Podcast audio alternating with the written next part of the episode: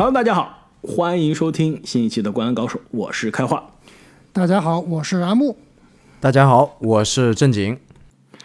三十天，三十队，我们来到了今年的第二十三天。那么上期节目呀，我们跟大家一起聊了东海岸的球队纽约尼克斯。那么今天呢，我们完全换一个方向，来聊一个西海岸的这个球队，那就是来自加州州府。萨克拉门托的国王队，那么这按照三十天三十队的惯例呢，我们将会和大家一起聊一下国王队夏天的人员变化、下赛季的阵容轮换以及市场对于国王的战绩预期。那最重要的是啊，这个下赛季看国王到底有哪些重要的看点？那最后呢，必不可少会跟大家聊一下关于这支球队的一些场外的花絮。那么阿木啊，这国王夏天都干了些什么？国王呢？夏天首先在选秀大会上是怒淘了三个次轮秀，在自由市场上呢，前一期我们聊过啊，之前独行侠大笔签下的麦基被自己裁掉以后，被这国王捡垃圾捡走了，底薪一年三百万签约麦基。在交易市场上是交易来了之前印第安纳步行者队的杜艾特，同时呢，跟球队的两名内线球员啊进行了续约，莱尔斯两年一千六百万。埃里克斯·莱恩一年三百万，球队呢也是流失了几名之前的轮换球员，包括泰伦斯·戴维斯、德拉维多瓦、霍姆斯以及梅图。所以经过这一番操作啊，我们看一下国王队下赛季的首发阵容，应该是后场福克斯和赫尔特尔，前场巴恩斯、基甘·穆雷以及萨博尼斯。这个阵容应该跟上赛季季后赛完全一样。那在替补席上呢，后场有米切尔、芒克以及新来的杜艾特，前场呢？爱德华兹、莱尔斯、埃里克斯兰以及麦基，基本上变化不大。没错。那么市场对于这支球队战绩预期是怎么样？市场呢认为国王队下赛季可以赢四十四点五场。那我之前应该也说过啊，这四场市场是非常的不负责任啊，他把第七到第十球队排完全一样的这个战绩，所以呢，你可以说这个战绩是西部第七，也可以说是西部第十。那你觉得这个战绩到底是高估了还是低估了？我想听正经怎么说啊？就之前对吧？正经这个西部的排名特别特别迷，国王到底有没有戏？是不是前六球队？这个排名我觉得也太低估国王队了吧？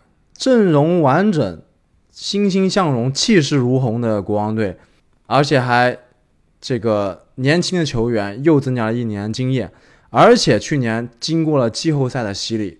和勇士队能打得有来有回，居然才排第七到第十，我觉得过于低估了。在我这里啊，胜场数可能差不多，因为我这边的西部竞争非常激烈，中间大家也就是一场两场的差距啊。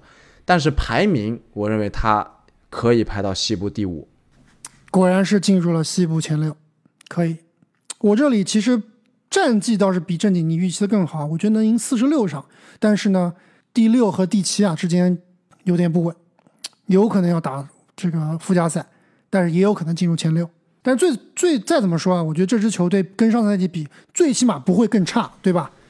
对，你说比上上赛季更强吧，更差是绝对不会的。是的，上个赛季国王可以说他是打出了一个超强的进攻赛季啊，进攻效率联盟第一，得分联盟第一，而且有效命中率联盟第二，可以说是。又得分又高，速率又快，命中率又准，所以这个赛季呢，就算不是这样这样的一个非常夸张的超强进攻赛季，我觉得均值回归一下应该也不差。而且你看他这个球员啊，我刚刚说了，跟上赛季的几乎是一样的。那因为很多都是年轻球员，所以你很难说他下赛季你说不进步吧，怎么也不会退步吧？比如说基根穆雷下赛季肯定要进一步，对吧？这福克斯保持原有水平就可以了。米切尔肯定要进一步，然后芒克啊、杜埃特啊其实都是当打之年。杜埃克、杜埃特可能有点老，是吧？虽然好像应该比蒙克年轻，应该是比蒙克年轻。对对，就是来了一个新的希尔德。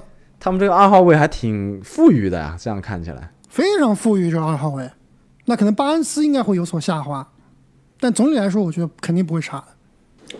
我这边啊，应该是我们三个人中最不看好。国王的，我给国王的胜场啊，四十四场，跟市场基本上一样，但是我的四十四场啊，在西部应该是排名并列第十，这么惨吗？没错。嗯开华，你给因为我解释一下，为什么你不看好？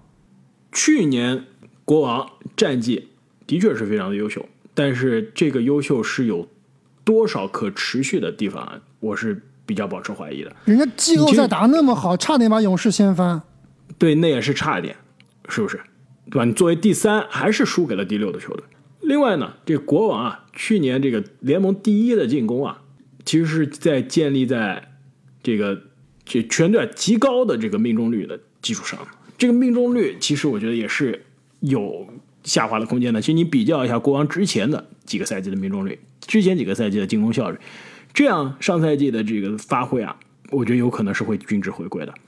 另外一点呢，其实这个球队你可以说，哎，它阵容是比较稳定，对吧？但其实另外一个基础上来说啊，它在西部强手如林的西部啊，夏天是没有实质性的补强的。你说他有什么样的实质性补强？就是去年这个一轮游的人马，我现在回来了，在打其他西部一个个都是兵强马壮的球队。你说太阳去年跟今年相比，对吧？完全是一天一地了。你看湖人，虽然这个补强没有特别大的动作，但是湖人现在的阵容应该比去年的阵容是更加完整了，对吧？也是更加成熟了。甚至我觉得啊，勇士补强都是比这个国王看上去是更加靠谱很多的。所以你跟西部头部的比啊，这支国王是有些逊色，有些不进则则退的。没有关系啊。刚刚开花你说的这几支球队都排在国王的前面，没影响的。对，关键是就你森林狼能不能打得过，是吧？我我跟你说啊，在我这儿，雷霆都放在国王的前面，就是基本上跟国王一样，甚至是有机会超越国王。我觉得难，太难了。我又想到上个赛季最精彩的一个系列赛，打勇士这个系列赛，这个球队真的让人不得不啊、为他们鼓掌，是吧？因为你这个球队上的人啊，你大家不是说我都是在这种非常年轻、冉冉升起的这个状态，对吧？你福克斯在联盟其实摸爬滚打也是很多年了，一七年就进联盟了，好一个赛季坏一个赛季，好一个赛季坏一个赛季，已经是很多次了，反反复复了。巴恩斯更久了，对吧？这个已经感觉是联盟的中年人了，其实年纪也是中年人的年纪了。这个萨博尼斯也是在联盟也是摸爬滚打，换了球队，现在这也是第三个了。所以并不是说所有球队都是年轻人嘛，对吧？包括基甘姆雷也是大龄的新秀，对，下赛季要是二十三了，呃他都二十三了，不是吧？能对啊那那么，老？基甘穆雷二十三，你知道米切尔多少岁吗？二十五了。对，米切尔也是大。米切尔已经 二十五了吗？米切尔跟蒙克和福克斯是同一年的，你们敢信？真的假的？蒙克才二十五，对啊，蒙克二十五啊，福克斯二十五啊，杜埃特有没有二十六了？杜杜埃特二十六了。真的正经，杜埃特比蒙克还要老。不可能吧？没错，我对啊，所以这个时间过得这么快了吗不是说所有这人都有冉冉升起的新专星啊。门搞这种大龄新秀，还自己选不到，还从国那个别的球队交易来，是吧？之前希尔德用了那么多年，这样一看，真是啊，好像能挖的觉得潜力并不大了，是吧？大家都二十五、二十六了，不是没关系啊，他当打之年嘛。对啊，所以其实球队你真正顶级天赋，萨博尼斯和福克斯就这两个人，去年已经是打出职业生涯最好的一年，这是已经最最最好的一年，在这基础上再进一步啊，实在有些难。那你基本上真的是按阿木上期节目的理论，你是往着联盟前十的水平上去了，对吧？所以这支球队常规赛啊，我觉得应该是基本面，就是你要想崩盘很难，但是你要再上一步啊，就是从去年四十七胜的这种基础上，应该是去年四十七胜对吧？然后再看一下，对，去年四十七胜的这个基础上，你要哦，去年四十八胜的这个基础上，你要再进到五十胜以上，真的是挺有挑战的。但是比如说你这支球队，你说现在联盟开始打这个杯赛了，你在杯赛中爆发力强，对吧？一飞冲天，杯赛一个黑马，能不能？绝对是有可能。但是另外有一点，我觉得我还比较看好国王的原因啊，是他们这个球队的体系其其实是比较完善的，运转也比较良好。他球队呃，国王上个赛季可是联盟助攻第三名的球队，而且你去看他的助攻数啊，他并不是说一个持球大核完全垄统治了或者说垄断了十几个助攻，他的助攻相对来说是更加分散的，有有双核带动另外几个，包括什么蒙克啊、赫尔特，还有这个米切尔，都是可以助攻的。所以它这个体系，你相对来说是比较难针对的。之前我们说很多球员也好，球队也好，突然的爆发，那下个赛季其他球队开始注意你了，针对性的防守。但是这种依靠团队的这种运转是比较难针对的。没错啊，就比起之前我们聊到的尼克斯啊、骑士啊，就是国王的球是真的好好看，你说是不是难以被针对吧？其实还是可以被针对的，对吧？你勇士怎么赢的？勇士就是针对萨博尼斯把萨博尼斯完全是打的遍体鳞肤，对吧？对不？体无完肤了。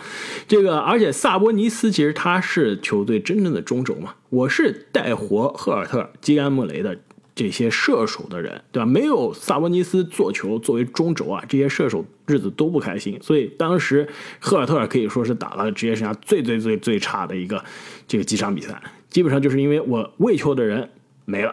这个打得差，我射手状态也差，所以最终勇士是很冒险。我放你这个扛炸药包的这个突击手福克斯，对吧？有本事你一个人把我干死，这险些真的是被福克斯干死。但是你真正的大脑中轴萨博尼斯还是可以被针对的，尤其是在防守端啊，也是可以让萨博尼斯打得非常的这个被动，非常不舒服的。其实当时啊，这个阿莫你说到这个球队的阵容的时候啊，我想起来。你这里面好像还缺一个人，而且这哥们儿还真的是有可能国王的风格，就是今年啊国王五十七号秀选的这个二轮的欧洲人萨沙维曾科夫，你知道这哥们儿多少岁了吗？三十二岁，呃、没那么夸张，二十八，二十八岁，而且这哥们儿欧洲联赛 MVP，哎，有点意思。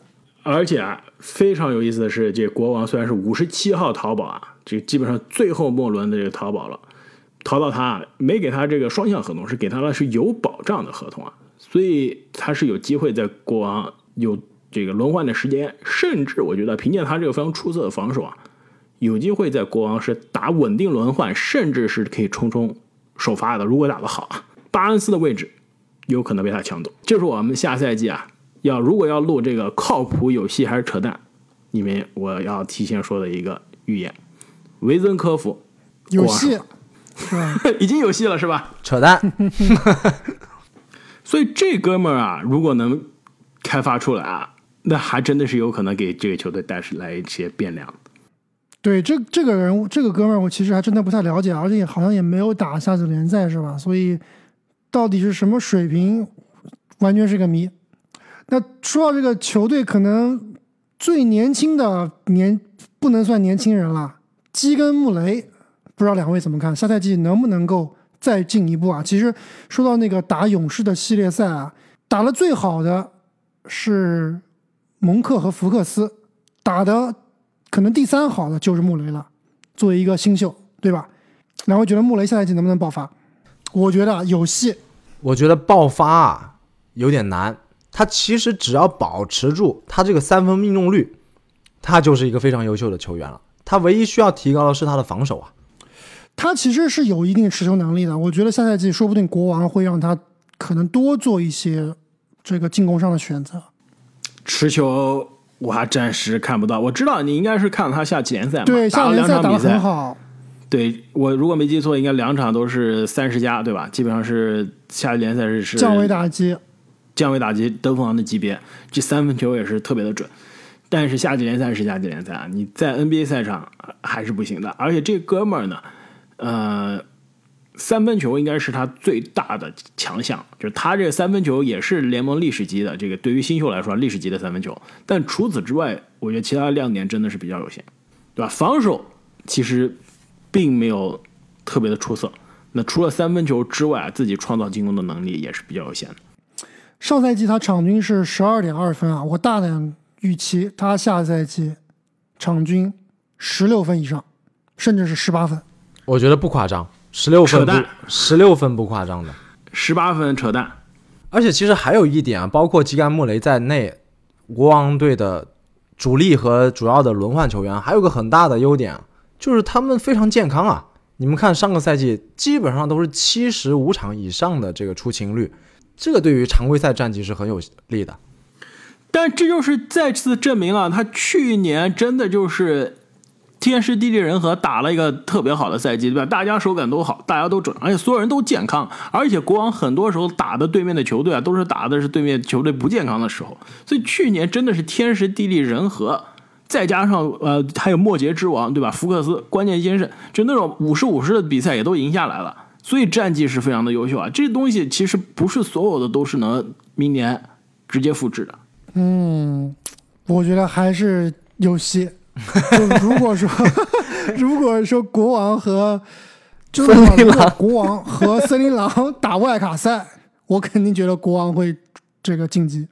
那我们走着瞧了。你知道去年国王和森林狼的相互战绩吗？你知道国王去年最怕的球队是谁吗？难道就是森林狼吗？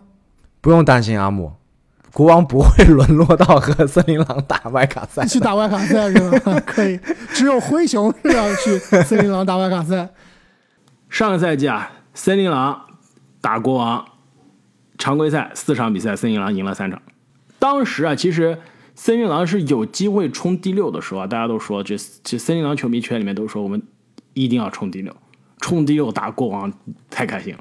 结果这没冲成，对吧？但是这两个球队的这个对位啊，森林狼真的是对于国王是有绝对性的压制的，因为你森林狼有一个专门可以防福克斯的人，有两个人，其实华子和麦克丹尼尔斯啊防福克斯效果都非常好。那么聊完了下赛季的萨克拉门托国王啊，我们再来聊一下国王那些场外的话题啊。这个国王球衣赞助商摩托罗拉，抢答，抢答是吧？这抢答还不对，但是他这个赞助商啊，其实之前一七到二零这几年啊是非常著名的，是一个可以说是呃加州当地非常特产的一个东西。然后这个特产的东西也很好吃，你们还记橙子得？、这加州特产很多啊，但是是红酒、哎配红酒还真的不错。牛奶酪，你们就看瞎扯吧，什么时候在别人的这个球衣上看到过牛排和这个 这个奶酪，对吧？但是这思路对了，配着这两个东西还能吃啊。杏仁，Blue Diamond，这个是蓝钻杏仁。其实你们应该在超市见到过很多啊。其实你看到这个 logo，你们可能就有印象。超市很多很多很多的这个呃美国这个加州的大杏仁啊，都是这个牌子出的。而且呢，它是这个加州，因为它是农业大州嘛，对吧？它是这个加州啊，这个非常重要的农产品，也是这个最大的这个杏仁的生产商之一。这个每一年啊，他们光卖这个杏仁，你知道卖多少钱吗？二十一，差不多十六亿。你光卖农产品每年能卖十六亿美元，是不是很夸张？对，这 Blue Diamond 肯定是家喻户晓了，对吧？你这这去超市里面买杏仁，它的首先它种类特别多，各种各样口味的，对吧？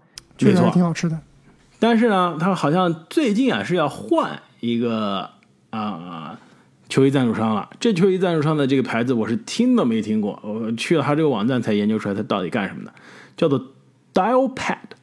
然后他按照自己网站的这个说法，说是叫做就是 Customer Intelligence，指的就是这个客户呃，这怎么说呀？啊智能服务怎么翻译啊是吧？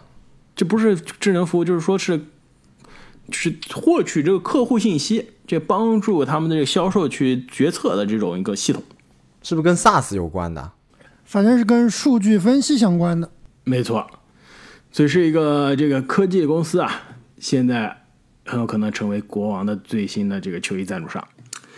其实说到这个农业啊，我觉得可以再讲一下这个加州。其实对于大家对于加州的这个产业啊比较熟悉的，这个湾区硅谷有这个科技公司，对吧？这个南边呢有洛杉矶，有好莱坞，有这个文化，对吧？有这个文化产业，有这个影视业。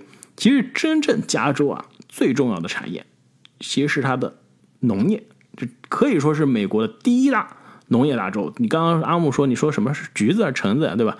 其实很多我们吃的这个就是北美的这些农产品啊，你你家里面吃的蔬菜水果，随便挑一样，大于百分之五十的概率是加州生产，无论是蔬菜还是水果，就很多蔬菜和水果，百分之九十九甚至百分之百是来自于加州。但是很多是基本上百分之六十以上。比如你吃的这个西兰花呀，吃的这个生菜啊，啊，你吃的很多，比如说草莓啊，很多都是加州生产的。包括 包括特别著名的这个葡萄酒，对吧？Napa Valley，Napa 的这个红酒也是，也可以算是农产品吧，因为毕竟是种这个种种葡萄嘛，对吧？哎，没错，是的，这葡萄包括这大米，对吧？刚刚我说的这杏仁啊，全世界百分之八十的杏仁是加州产的，都不是美国啊，全世界这可能大家这个国内吃的杏仁很多也是加州生产，而且呢，这个。加州啊，它这个气候非常的好，对吧？这个就是气候可以就比较温润嘛，导致它可以一年四季都可以种不同的农产品。你比如说纽约，就是这个上周，就上期节目这个正经说的上周，对吧？是空旷的土地，肥沃的土壤，但是你冬天真的是冷到不行，什么东西都长不出来，对，就漫漫地的雪，对吧？你没有办法耕作。而且基本上你也看不到有跟跟农作物，它是山地更多一些，其实不是平原。但是加州山地也多啊，为什么呢？其实就是加州它这个特别的地方，因为这个之前我去加州玩，很多时候都是比如说沿海开它这一号公路去沿海的城市玩，对吧？要不然是在山区玩。那去年呢，就是我从这个洛杉矶啊，这开车开到这个旧金山去看勇士比赛，沿途我是先从这个洛杉矶往上看，开到了它这个加州非常重要的这个农业重镇，就是它的所谓的这个 Central Valley 这个。中央中间山谷就是它加州的，就是我最西边是有海岸线，海岸线这边其实很多是高山，就是沿海的这个这个就是有山山脉。然后最东边呢，就是跟比如说内华达州啊接壤这边也是有山脉，对，也是有山脉。山脉对你跟亚利桑那接壤那边就是沙漠，跟内华达这边呢接壤是山脉。这个山脉就是有美国下四十八州的最高峰，这个惠特尼山，对吧？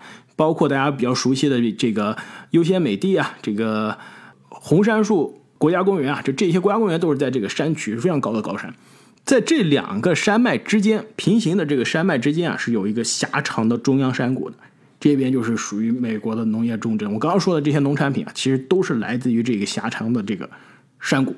然后它这个山谷以前呢。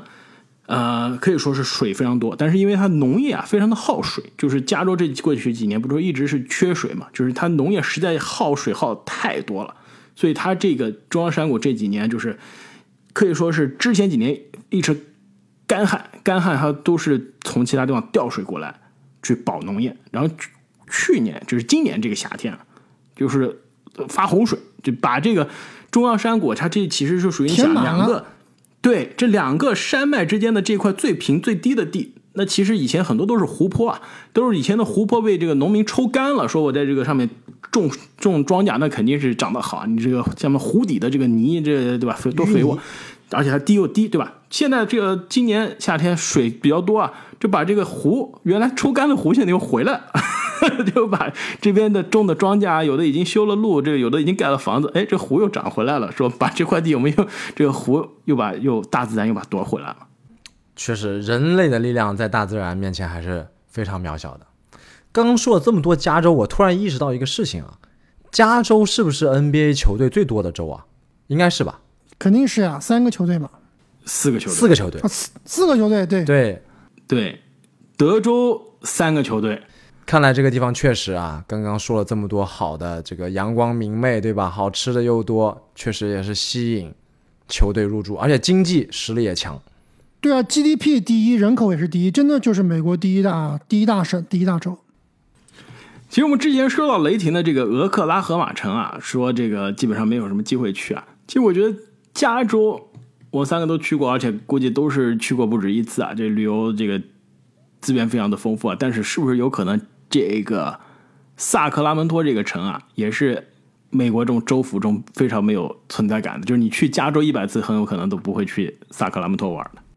我觉得州府都是没有存在感的。你去过纽约州府玩吗？你去过新泽西州府玩吗？纽约州府疯狂路过。对，只能对我新泽西州府我也我也这个疯狂路过过。对，这都不算是这种旅游大州，对吧？你相比加州。它这个州府没有什么存在感嘛，而且人家也不是说你新泽西和纽约的州府你能养活一支 NBA 球队嘛？人家这萨克拉门多可是有 NBA 球队的，啊，不是一个量级啊。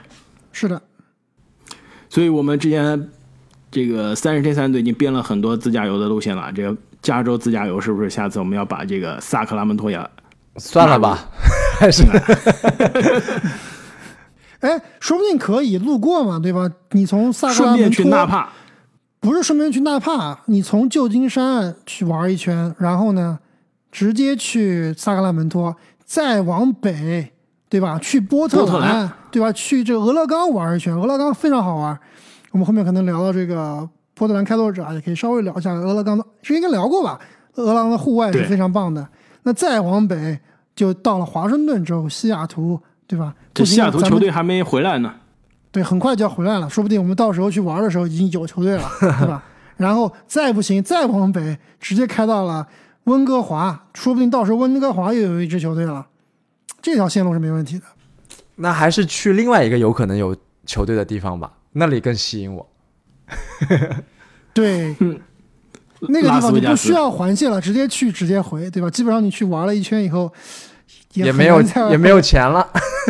对，也没有钱了，也也不太有精力能够再再往别的地方玩了，是吧？那么本期节目关于下赛季的萨克拉门托国王就聊到这里了。再次感谢各位听众朋友们对于我们节目的支持。如果大家想提前一天收听我们节目，请在喜马拉雅的平台上加入我们的西米主播会员。本期的节目我们就聊到这里，我们下期再见。再见。再见。